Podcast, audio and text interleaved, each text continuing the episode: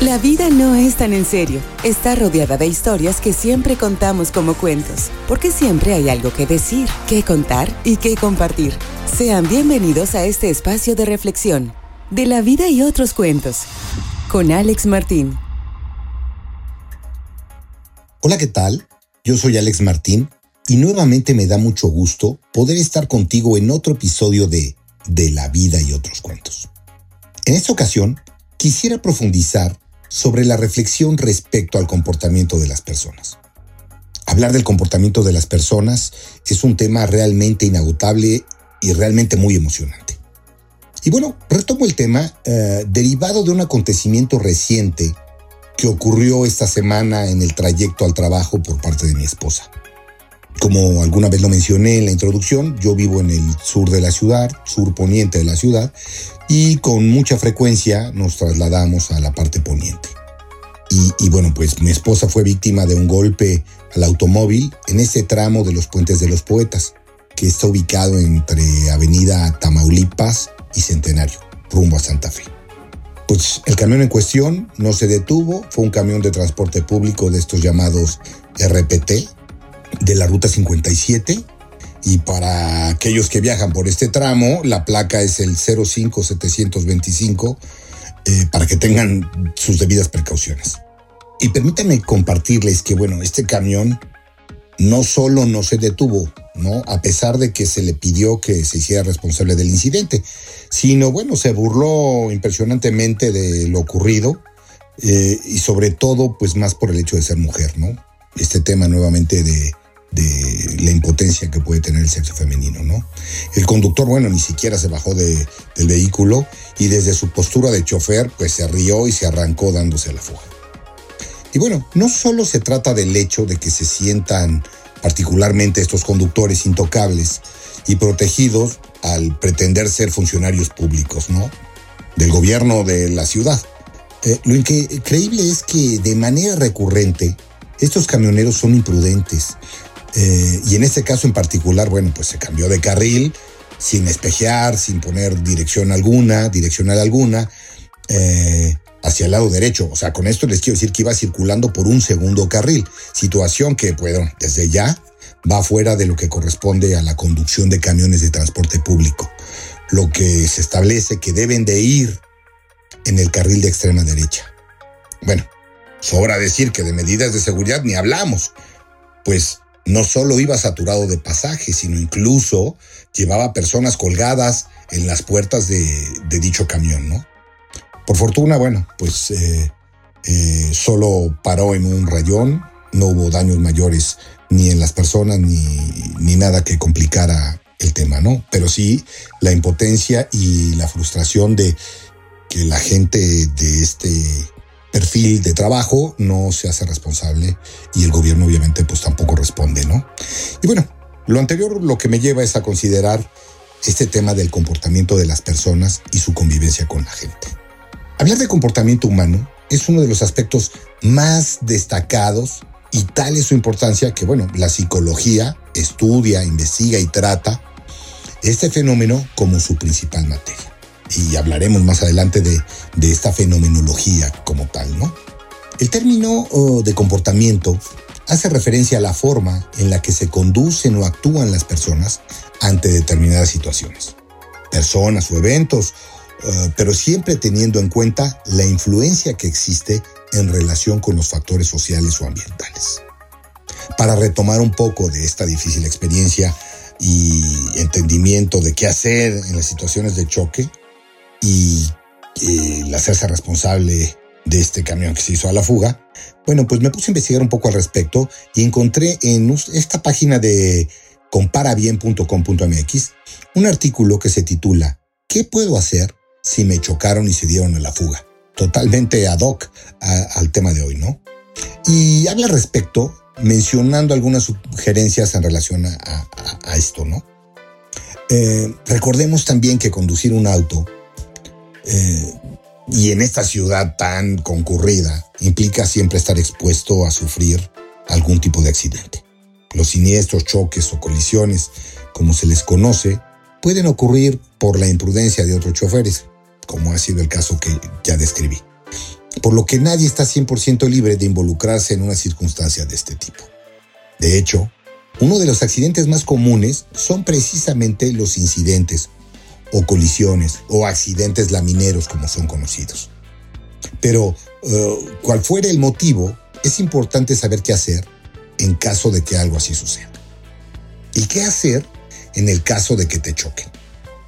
Bueno, es mucho más fácil cuando las dos partes se responsabilizan, se hacen presentes y cada quien de lo que le concierne. Pero también, bueno, hay casos en el que, como les he descrito, te chocan y huyen. ¿Y qué pasa si me chocan y se dan a la fuga? ¿O qué pasa si me chocaron y únicamente tengo las placas, como fue nuestro caso, ¿no?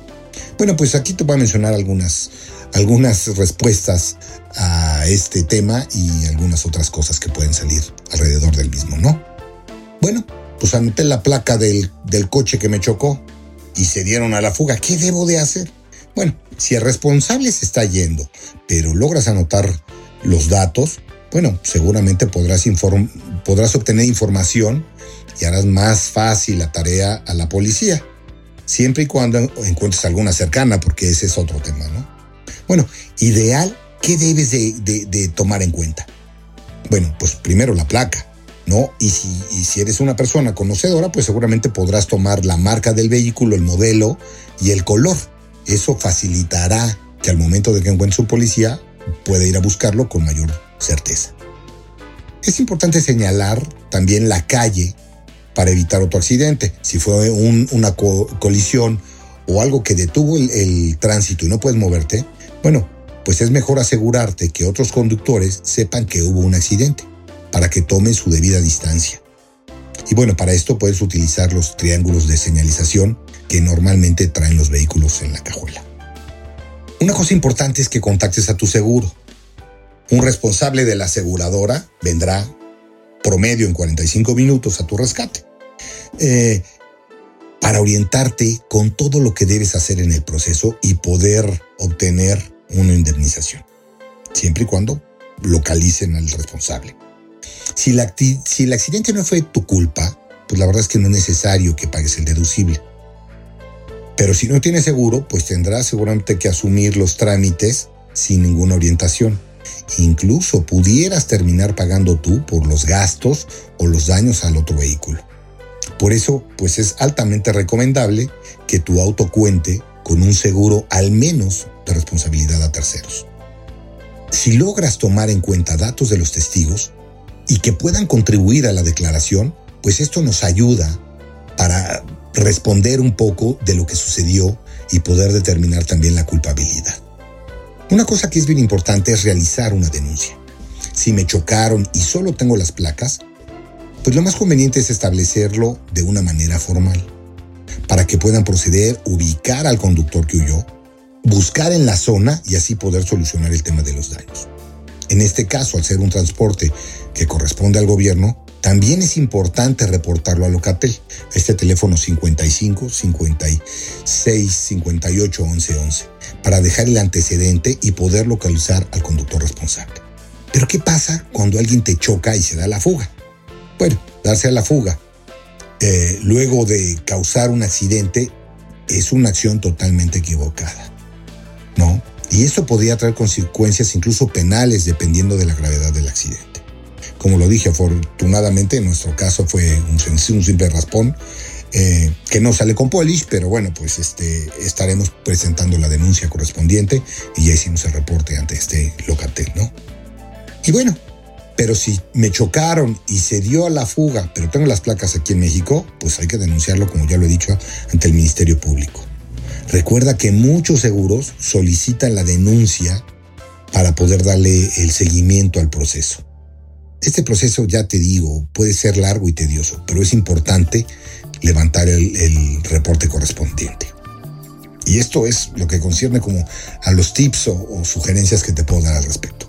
Y bueno, y, pensar en esto descrito anteriormente me da pie a profundizar sobre una metodología que utilizan las empresas para conocer el comportamiento de las personas y que se le conoce como la metodología DISC, D-I-S-C. Y encontré en, en www.rdstation.com algunos detalles de la descripción de esta metodología. Pero bueno, permíteme comentarte que la metodología DISC es una herramienta que fue creada por el doctor William Marston y que clasifica el comportamiento de las personas en cuatro tipos. La dominancia, de ahí viene la D, influencia, la I, estabilidad, S por eh, eh, sus siglas en inglés, y el cumplimiento, la C. Entonces, la metodología DISC se utiliza para mejorar la productividad en el trabajo, la comunicación y el trabajo en equipo. Y claramente es una, una metodología proyectiva. A este amigo, el chofer o el gobierno seguramente no la utiliza para hacer sus contrataciones. Y bueno, el objetivo de utilizarla es conseguir detectar las características del comportamiento de las personas, como son sus fortalezas, sus motivaciones, la forma de gestionar y de comunicarse, al interactuar con otros o ante las situaciones de la vida cotidiana, ya sea laboral o en el ámbito personal. El DISC, como es conocido, no evalúa la inteligencia del individuo, tampoco detecta sus habilidades y sus valores, no considera ni la experiencia ni su madurez. Es una metodología utilizada por las empresas para contratar gente y para poder ver cómo son sus comportamientos. Pero bueno, ¿cómo identificar estos cuatro tipos principales de comportamiento? Bueno, pues te invito a que eh, visites www.francescmas.com, donde podrás encontrar más detalles al respecto. Y yo, bueno, pues permíteme hacerte una breve analogía eh, de la vida cotidiana. Pensemos que cuando vas a comprar una cebolla, bueno, pues lo único que puedes ver en ella, pues es la capa más superficial. Pues lo mismo nos sucede cuando conocemos a una persona. De ahí la importancia de conocer esta metodología. Cuando conocemos a una persona, pues normalmente en lo que nos fijamos son pensando en cuatro cosas. Es uno, en su forma de vestir. Dos, en cómo es físicamente. Tres, cómo se comporta durante el tiempo que está con nosotros y cómo habla. Y me refiero a las palabras que usa, su tono y su timbre de voz. Bueno, pues pensemos en estas cuatro capas superficiales. Van a condicionar la forma en que nosotros nos vamos a relacionar con ella. Existen cuatro tipos principales de comportamiento definidos en esta metodología Extended Disc se llama. El comportamiento dominante, el influyente, el estable y el cumplidor. Los cuatro comportamientos son normales, es decir, no hay un comportamiento que sea mejor que otro. Estadísticamente, los cuatro tipos de comportamiento están proporcionalmente repartidos, correspondiéndoles a cada uno el 25% del total de la población. Lo más frecuente es que las personas no estemos encasillados en una sola tipología, sino que nuestro comportamiento natural incluye una mezcla de dos o tres tipos de comportamientos. Quiero compartir contigo las principales características de estos comportamientos. Y bueno, comencemos con el comportamiento dominante. Y este se refiere a las personas que constantemente indican lo que quieren y hacia dónde quieren ir. Toman la iniciativa y procuran que el grupo les siga. Son personas que hablan de forma rápida, les gusta tomar decisiones y no les preocupa equivocarse. Equivocarse y tomar otra dirección forma parte de su forma de vivir y de aprender. Estas personas eh, dominantes pueden ser visto por otras personas no dominantes, tal vez como agresivos o incluso como demasiado lanzados, por decirlo de alguna manera, lo cual provoca que las personas que no son como ellos les cueste en ocasiones trabajo para relacionarse con este tipo de perfil, que son enérgicas y decididas, y además están acostumbradas a tomar decisiones rápidas, aceptar los retos y a cuestionar eh, el orden establecido. Están orientadas al resultado y están más preocupados por el qué que por el cómo. O sea, hay que lograr los fines. El otro comportamiento, el segundo, es el influyente y se refiere a personas que le dan mucha importancia a las relaciones interpersonales. Para ellos, cualquier tipo de futuro pasa previamente por una buena relación personal. Son personas amigables, sonrientes, simpáticas, agradables, muy abiertas, que se centran en explicar las cosas personales para buscar algún tipo de tema que cree, que cree o genere un enlace con su interlocutor. Pueden ser vistos por otros perfiles como personas superficiales, que se centran poco en el tema y que les cuesta concretar. Les gusta la popularidad y el reconocimiento público. O sea, si se dan cuenta, esto empata perfectamente, eh, como lo hemos descrito en capítulos anteriores, con los estilos de comunicación. Ahora, vamos a hablar del tercer comportamiento que es el estable. Y como bueno, como lo indica su perfil, estas personas son estables y tranquilas. Son buenas escuchas. Es el tipo de perfil que dan mucha importancia a la seguridad propia. Ante una propuesta de cambio, corresponden con numerosas preguntas con el fin de entender cuáles son los motivos del cambio y también para poder analizar qué es lo que se puede sacar de su zona segura. Por ello, cuando estas personas apuestan por el cambio, conocen muy bien los motivos del mismo y se vuelven eh, a, a él, a la persona, aportando ciertas soluciones que pueden ser de mucha ayuda.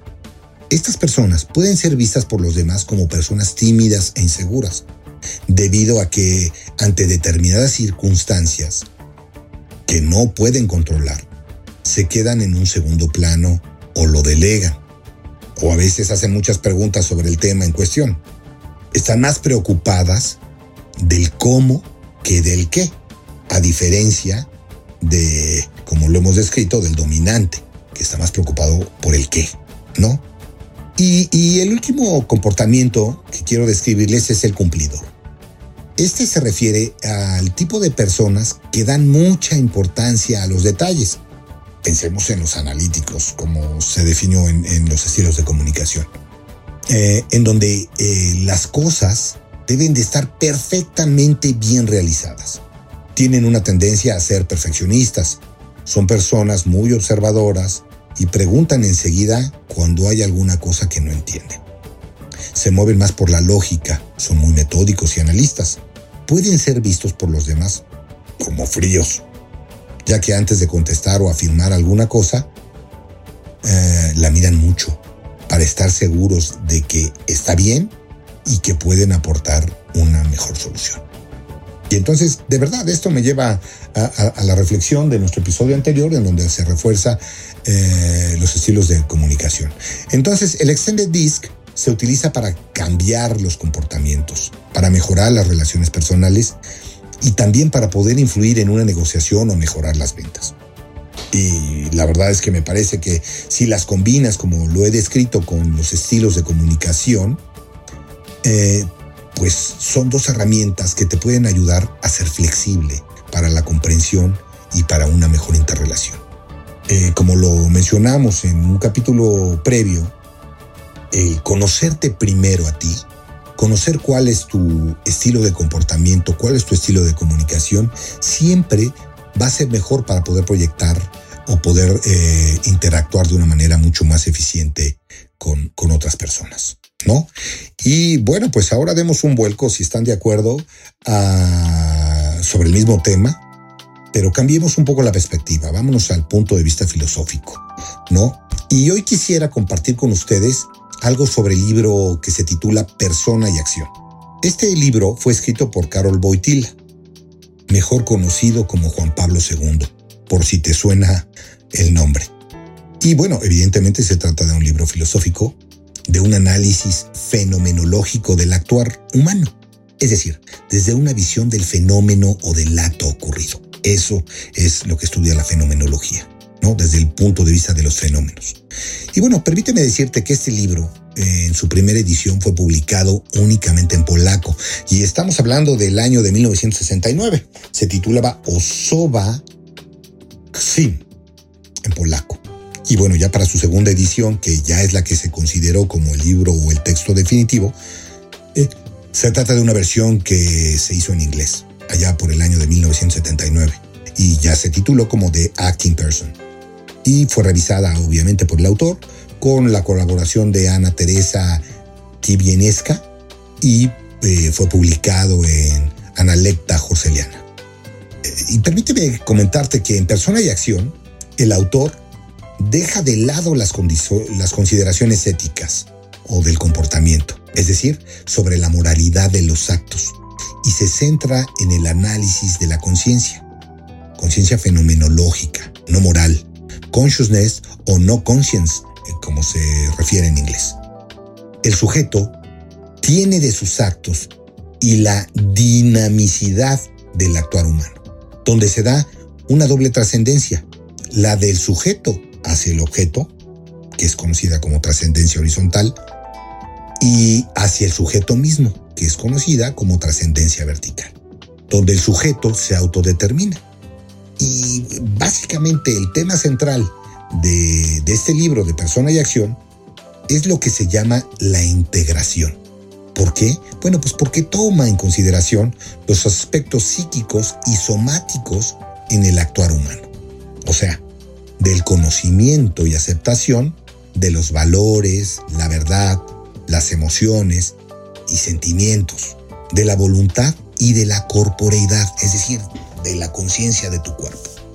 Eh, cabe mencionar que Carol Boitila es un referente para generar el concepto de persona. Y te invito a profundizar mucho más en, sus encíclicas y en todo lo escrito por, por él, ¿no? ¿Y por qué es eh, considerado un referente? Bueno, pues porque él no sigue una doctrina fenomenológica ortodoxa, como la de Husserl, ¿no?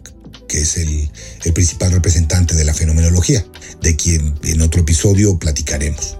Eh, pues sostiene que no se puede atribuir la intencionalidad a la conciencia, sino un mero carácter de reflejar la experiencia humana. Al mismo tiempo, no sigue la lógica tradicional de la metafísica, a pesar de, su pontificiado. ¿eh? Y esto es eh, que en la metafísica tradicional se refiere que al decir que el obrar sigue al ser, se presupone a la persona. Es decir, que las obras o los actos siguen al ser. Y en este libro es todo lo contrario. El obrar revela a la persona. O sea, las acciones que hacen las personas revelan realmente quiénes son. Y bueno, pues te invito a conocer más de la vida filosófica de Carol Boitila y a que te des la oportunidad de leer este libro de Persona y Acción.